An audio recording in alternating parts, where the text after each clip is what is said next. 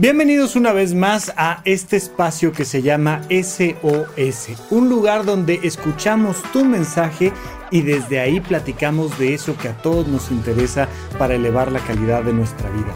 SOS es parte de la barra del podcast de Supracortical. Yo soy el doctor Rafa López. Vamos a comenzar.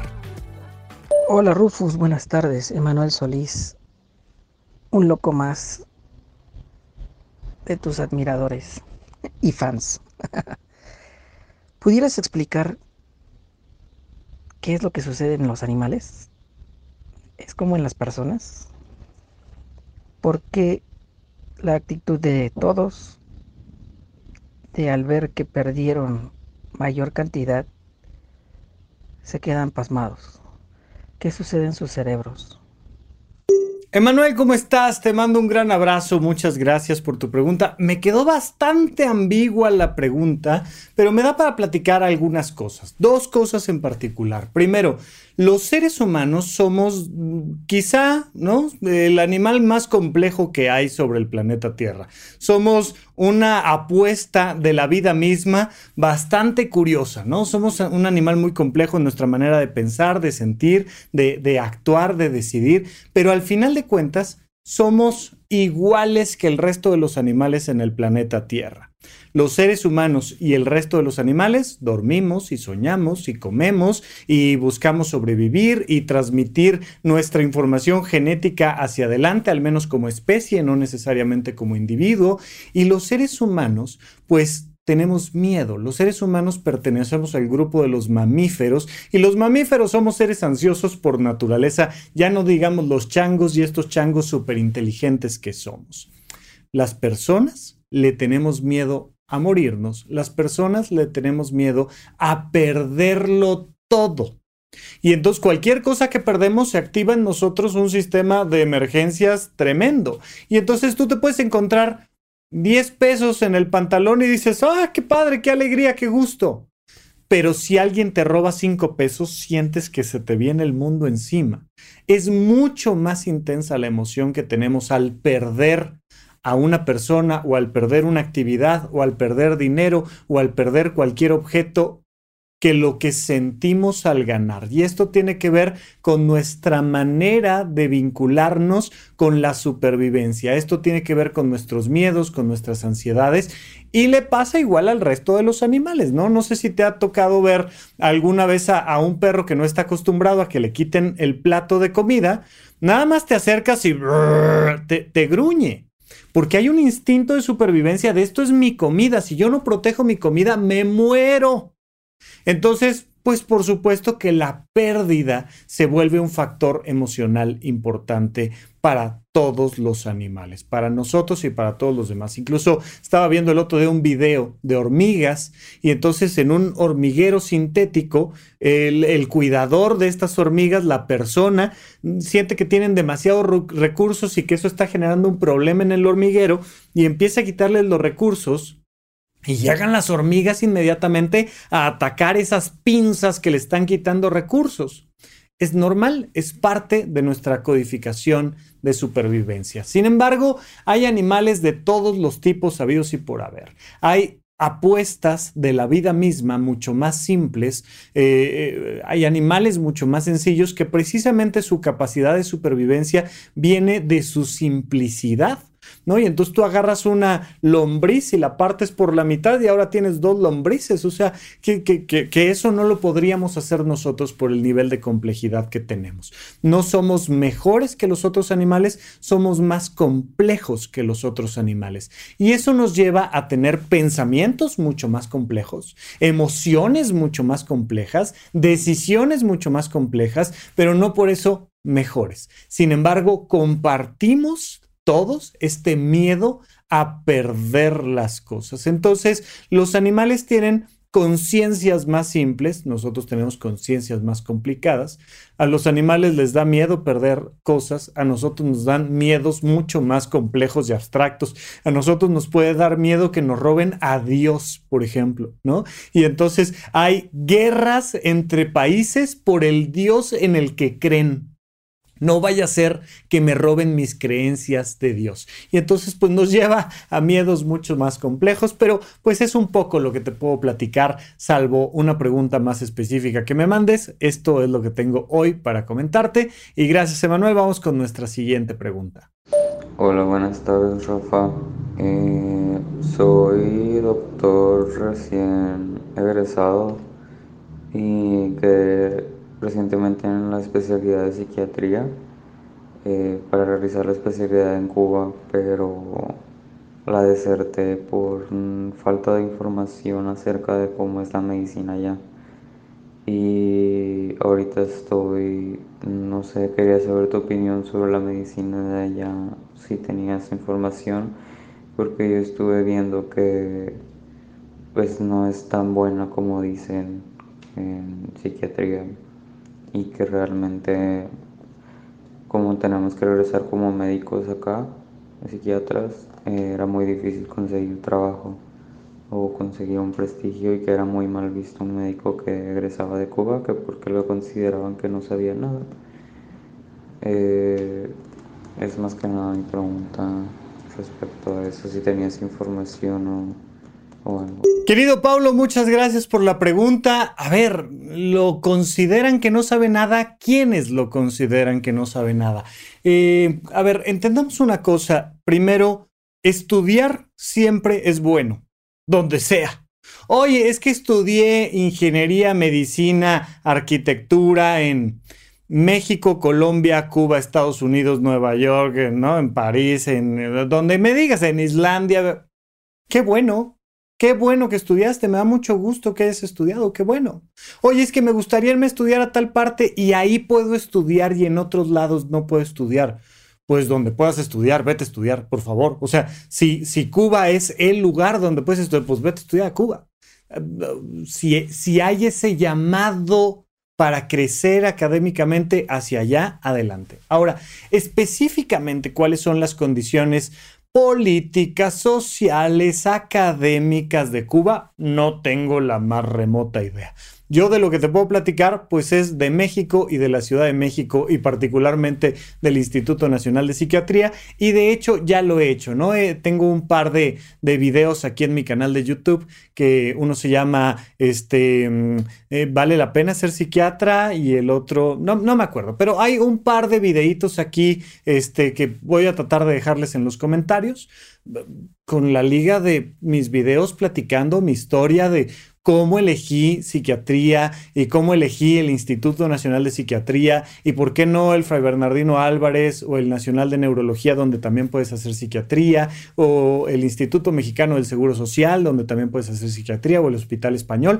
Bueno, pues por una serie de circunstancias que a mí me venían bien al caso, pero pues te platico un poco pues lo que sé de cuál es el perfil de una institución o de otra. De lo que te puedo platicar es de la psiquiatría en México. Así es que si puedes ir a estudiar psiquiatría a Cuba y es tu única o tu mejor opción, pues adelante. Claro que vale la pena pues informarse lo más que puedas sobre las condiciones políticas, sociales, académicas. Sí, sí.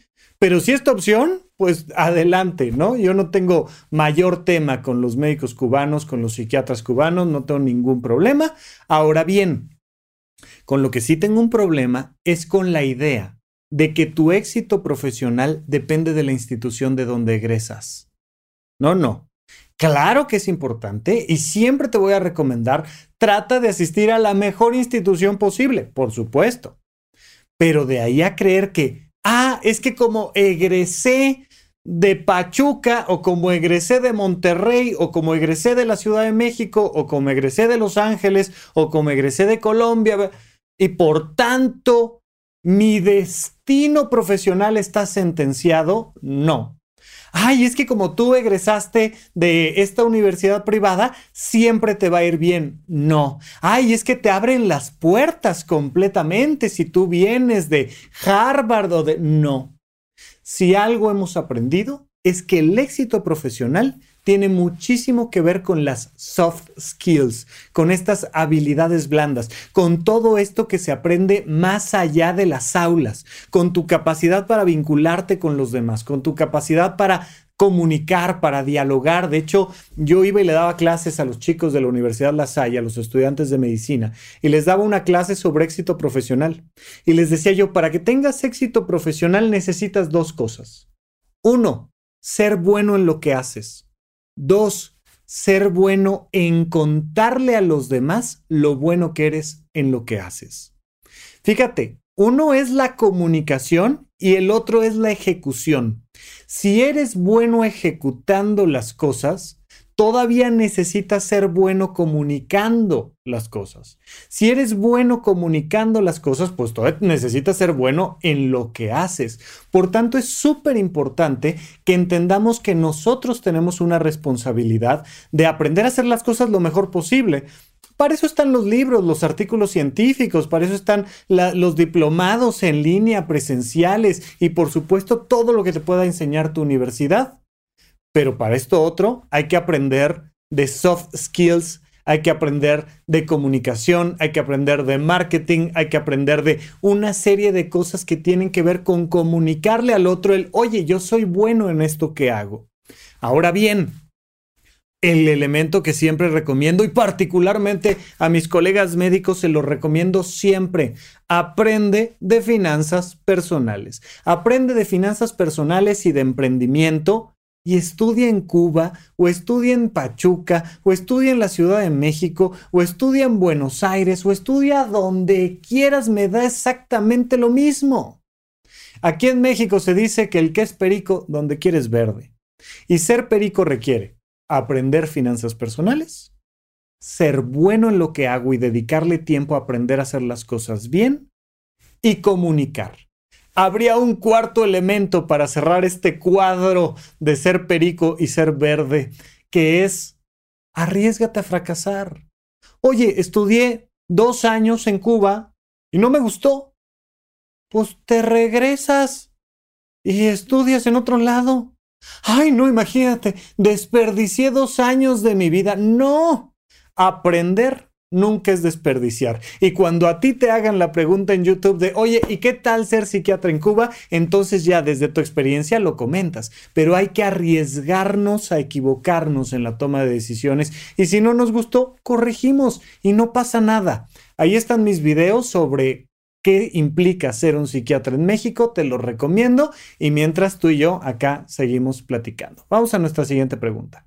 Hola Doc, buenas tardes. Bueno, mi SOS es sobre la violencia y delincuencia que estamos viviendo todos los días en el territorio nacional, en la Ciudad de México, en Monterrey, en Querétaro, en todos lados.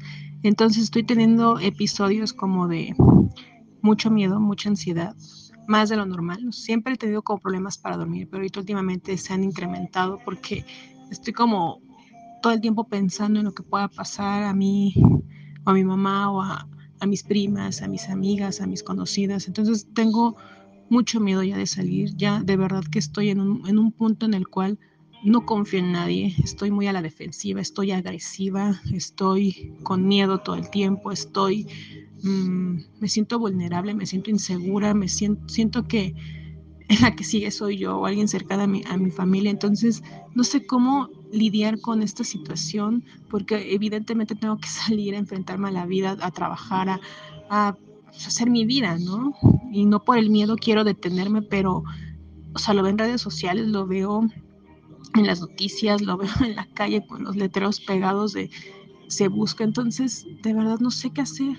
O sea, hago ejercicio, leo, me distraigo, pero sé que afuera las cosas están horribles, pero tampoco puedo dejar de vivir mi vida por gente fea que está haciendo cosas que no deberían de pasar, pero ¿qué me sugiere? ¿Qué puedo hacer? ¿Qué red de apoyo puedo buscar? Porque es demasiado, o sea, de dos semanas para acá esto se, se desató nuevamente y, y no sé, tengo un trauma de hace muchos años de una persona que iba conmigo en la escuela y desapareció y, lo encontraron muerto, ¿no? O sea, no sé qué haya sido el mayor de la situación, pero en este caso fue un chico, ¿no? Pero aún así fue muy traumático y a, partir de ese momento quedó dañada mi psique porque cuando alguien no me contesta el celular rápido o me mandan a buzón siento que ya les pasó algo porque justo cuando esta persona desapareció, pues le hablábamos de su celular para saber pues, qué onda, dónde estaba. Entonces hubo momentos en donde entraban las llamadas y lo dejaban sonar hasta que terminaba de sonar, luego lo apagaban. Entonces yo lo, relacioné, lo relaciono con ese evento traumático que viví por ahí del 2007, ¿no? Eso fue un fin de semana que pasó y fueron a la escuela a preguntar si sabíamos algo de él y yo así de no, no sé nada. Y, y fue todavía más traumático porque justo el día que desapareció, pues platiqué con él por última vez en la escuela, ¿no? Justo hablamos de un tema de contabilidad que no entendíamos nada y empezamos a bobear y, y para mí fue muy traumático porque ese mismo día iba a morir, ¿no? O sea, no, no sabía que ese día iba a morir él, ¿no? Porque desapareció y fueron a la escuela el lunes y el martes fueron a avisar pues que ya le habían encontrado, pero pues que estaba muerto. Entonces, me da miedo porque ya no solo las mujeres, o sea, niños, niñas, ancianos, ancianos, ya de verdad no sé cómo lidiar con esto, Doc. Estoy, estoy muy traumatizada, esa es la palabra. Ya me había tranquilizado, pero ahorita llevan, o sea, llevamos dos semanas con noticias llenas de desaparecidas, que no las encuentran, que ya las encontraron muertas, que si fue alguien conocido, que si sus pseudo amigas, entonces, o sea, ya están ni en ellas quiero confiar, o sea, de hecho soy una persona de pocos amigos, soy muy, tengo muchos conocidos, pero amigos pues, no contados con los, los dedos de mis manos, ¿no? Entonces, ¿qué me sugiere que haga? Porque de verdad ya está, de verdad ya me está quitando el sueño, me está empezando a afectar muy, muy, muy, muy cañón al grado de que le marca a mi mamá, ¿dónde estás? Mándame la ubicación y yo también, o sea, no, no puedo vivir así. Tengo pensado tomar clases de defensa personal e inclusive irme, o sea, me estoy yendo a los extremos, o sea, al grado de, ir armada, o sea, de verdad, me da miedo, o sea, porque ni en el coche va segura, en el transporte peor, entonces, ¿cómo carajos voy a salir y cómo voy a defender si alguien me quiere atacar, ¿no? Entonces, ¿qué me sugiere? Pero sí estoy muy consternada y, y, y nada, estoy muy, muy conmovida con lo que pasa allá afuera, ¿no? Porque lejos de mostrar humanidad, la gente está sacando lo peor de sí, ¿no? O sea, ni con la pandemia, ni con la guerra, o sea, creo que la gente no entiende y no sé qué onda, qué vaya a pasar y, no quiero que a nadie de mi familia, ni mi mamá, ni mis primas, ni mis conocidas, ni yo pasemos por algo tan horrible como una desaparición. De verdad, estoy muy afectada. Diana, querida, te mando un gran abrazo. Entiendo tu preocupación y lo primero que quiero decir es que todas las personas debemos de ser sensibles al nivel de violencia que vivimos y particularmente la violencia que se ejerce por un mero tema de género contra las mujeres. Recuerden que el feminicidio está tipificado porque pues no es lo mismo matar a alguien en defensa propia, ¿no? Y entonces incurrir en una defensa donde pues terminas lesionando a la otra persona que te quiere agredir, contra propositivamente asesinar a alguien porque hay un conflicto económico entre ellos, o matar a alguien solo por su género, solo porque es una mujer o porque es parte de la comunidad LGBT, y ese es mi único móvil para terminar lastimando a alguien hasta la muerte. Entonces, todos los seres humanos deberíamos de ser sensibles a esto que vivimos todos los días. Es lo primero que te quiero decir, está bien ser sensibles ante esta circunstancia tan terrible en la que aún vivimos, pero te está afectando demasiado.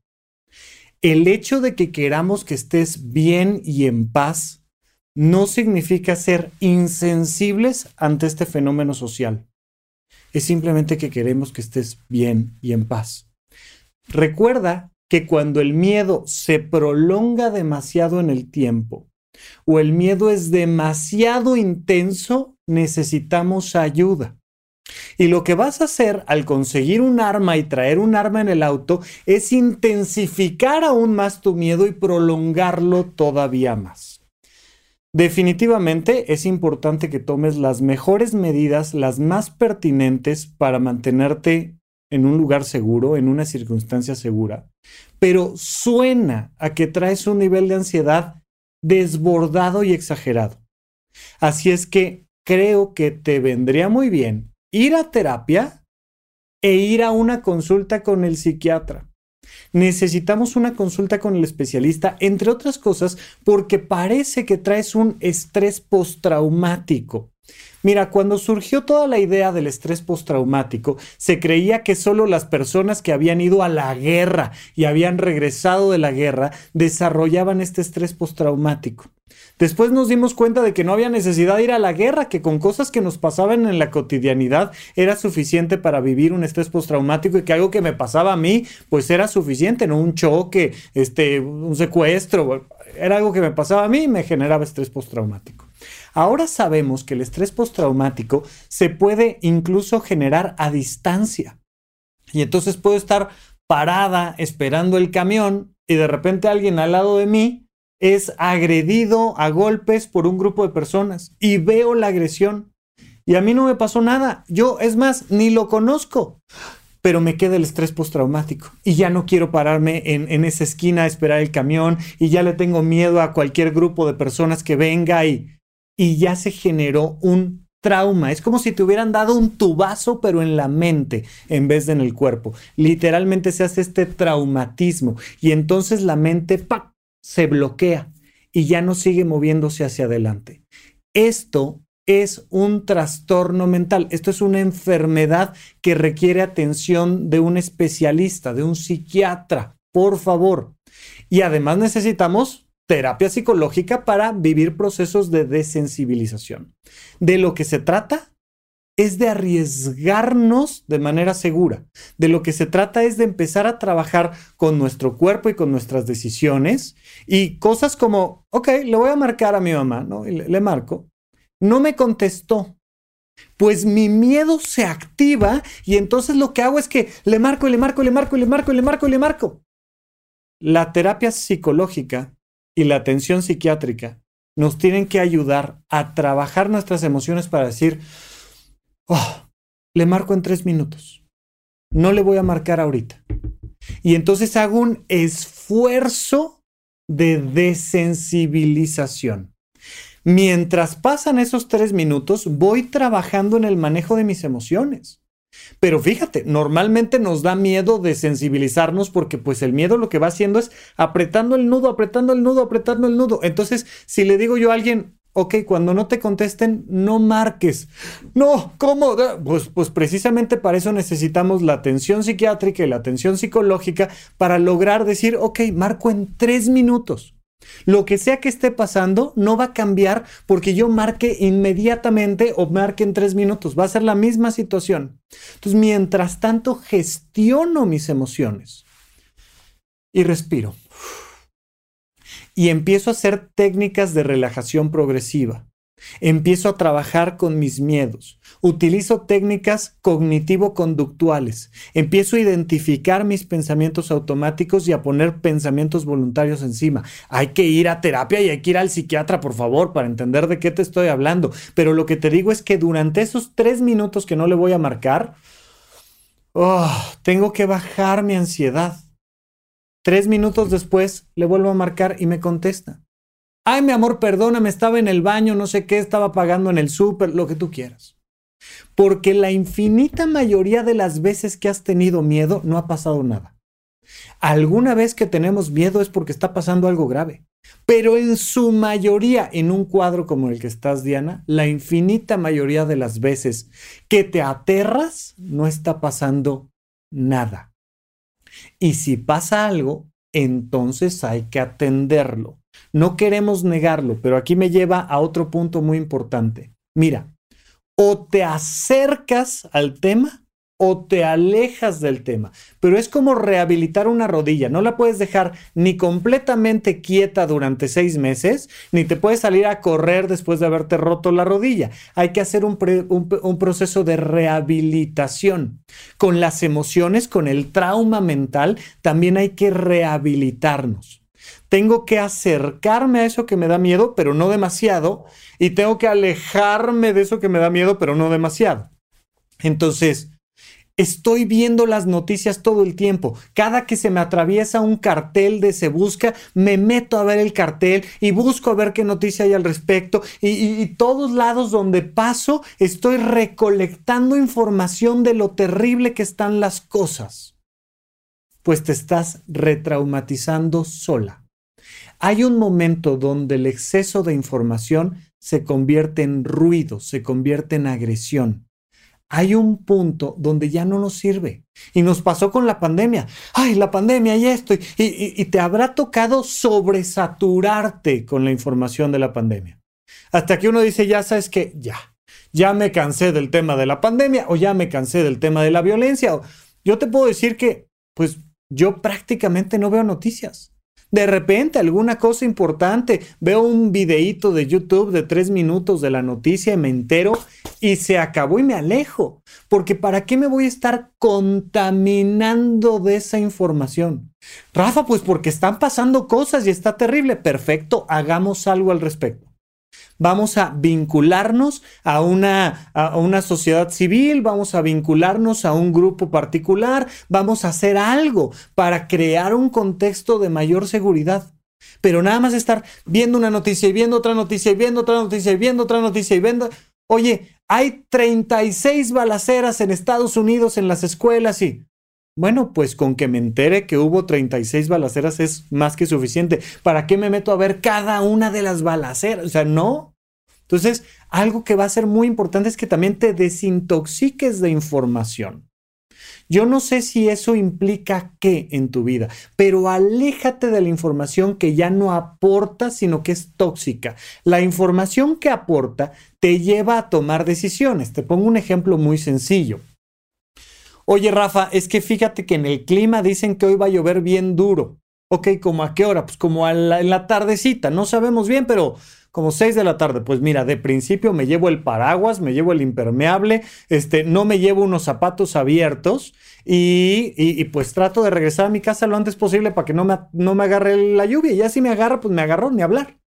Estoy utilizando esa información para tomar una decisión. Cuando la información me ayuda a tomar decisiones, entonces la información me nutre. Cuando la información me ayuda a estar más tranquilo, voy más tranquilo porque traigo paraguas, porque traigo impermeable, porque vengo con botas en vez de con zapatillas o lo que tú quieras. Y, ah, vengo más tranquila. Perfecto, qué maravilla, qué gusto. Porque esa información fue útil. No, la información nada más es para que me digan, ¿qué crees? Que se va a inundar. híjole, ¿y, ¿y qué puedo hacer? Nada. Lo único que puedes hacer es tener miedo. No puedo tomar decisiones y no soy capaz de controlar mi ansiedad, entonces es información tóxica. Acércate a instituciones de personas que estén igualmente interesadas como tú en crear un México más seguro y participa. Yo, Rafa, mi chamba, lo que hago yo para crear un México más seguro es poner aquí en Internet información sobre el manejo y la gestión de las emociones, esperando que mientras la gente tenga mayor educación emocional, mayor educación en el manejo de sus pensamientos y sus decisiones, pues van a tomar mejores decisiones. Hoy, Rafa, pues eso no sirve de nada, pues es lo que yo puedo hacer. Puedo hacer eso y gestionar mis propias emociones ante un mundo complicado en el que vivimos. Es lo único que puedo hacer. ¿Tú qué puedes hacer? Puedes meterte a una institución, puedes, puedes, ¿qué puedes? Pero en calma. Voy a ir al psiquiatra y al terapeuta para hacer lo mismo, pero en calma. Voy a aprender defensa personal para aprender a meditar antes de una batalla. Voy a, voy a disfrutar de mi vida cotidiana, pero en calma. Voy a confiar en mis amigos. Mira, el tema de la confianza es súper importante. Vale mucho más la pena confiar y que te defrauden que no confiar. tenemos que aprender a arriesgarnos a confiar despacio, con precaución, con prudencia, pero hay que aprender a confiar en los demás. Parece que traes un trastorno de estrés postraumático, no lo sé. Ve al psiquiatra para que estemos seguros y toma el tratamiento correspondiente si es que tienes un estrés postraumático. Y ve a terapia para aprender a tomar la información y que esa información te ayude a disminuir tu ansiedad y tomar buenas decisiones prácticas. Pero traer un arma en el auto no es una buena decisión práctica. Te está haciendo prolongar el miedo e intensificarlo. Entonces, por favor, no hagas cosas que te hagan prolongar tu miedo. Necesitamos bajar ese miedo. Es súper importante aléjate de información tóxica y mantente con el mínimo de información suficiente que venga bien para ti. Cierro con esto. Todos debemos de ser sensibles ante los feminicidios y ante la oleada de violencia que estamos viviendo. Sin embargo, con todo y eso, en los 300 mil años que tenemos en este planeta Tierra los seres humanos, en los 10 mil años de civilización que tenemos los seres humanos, es la época en la que más seguros vivimos. Es la época en la que la probabilidad de que lleguemos vivos a los 80 años es más alta que nunca en la historia de la humanidad.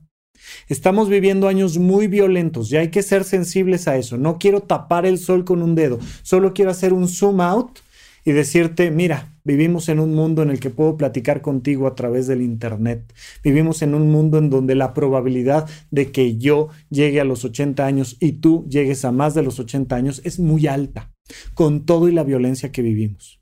No es el peor momento de nuestra humanidad. Saquémonos esa idea de la cabeza y juntos podemos hacer un montón de cosas para construir un mundo mejor. Diana, de verdad, de verdad, te mando un abrazo. Espero que las cosas vayan bien y por acá seguimos platicando. Bien, pues hasta aquí nuestra sesión de SOS. Me da mucho gusto poder recibir estos mensajes tuyos, escucharlos y que platiquemos exactamente de eso que a ti te interesa. Si quieres mandar un mensaje de voz, lo puedes hacer vía WhatsApp al 556540 5599. Recibiremos tu mensaje y será para mí un placer que me ayudes a platicar de estos temas de realización personal y calidad de nuestra vida. Y por supuesto, pues te recomiendo que te quedes aquí en el podcast de Supracortical, en esta barra donde tenemos los lunes las cápsulas mentales, los miércoles el supracortical, el monólogo de toda la vida sobre un tema importante y aquí los viernes platicamos de eso que tú necesitas escuchar. Muchísimas gracias, yo soy el doctor Rafa López, hasta la próxima. Gracias por escuchar Supracortical, en verdad me interesa muchísimo conocer tu opinión sobre este episodio o cualquier otro que quieras platicarme. Puedes encontrarme como arroba Rafa Rufus en Twitter, en Facebook y en Instagram.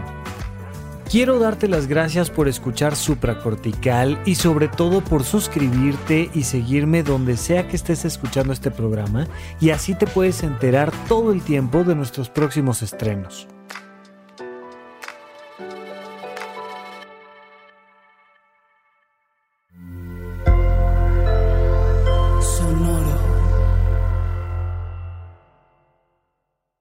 Guys, it is Ryan. I'm not sure if you know this about me, but I'm a bit of a fun fanatic when I can. I like to work, but I like fun too. It's a thing. And now the truth is out there. I can tell you about my favorite place to have fun. Chumba Casino. They have hundreds of social casino style games to choose from with new games released each week. You can play for free anytime, anywhere and each day brings a new chance to collect daily bonuses. So join me in the fun. Sign up now at ChumbaCasino.com. No purchase necessary. BGW. Void were prohibited by law. See terms and conditions. 18 plus.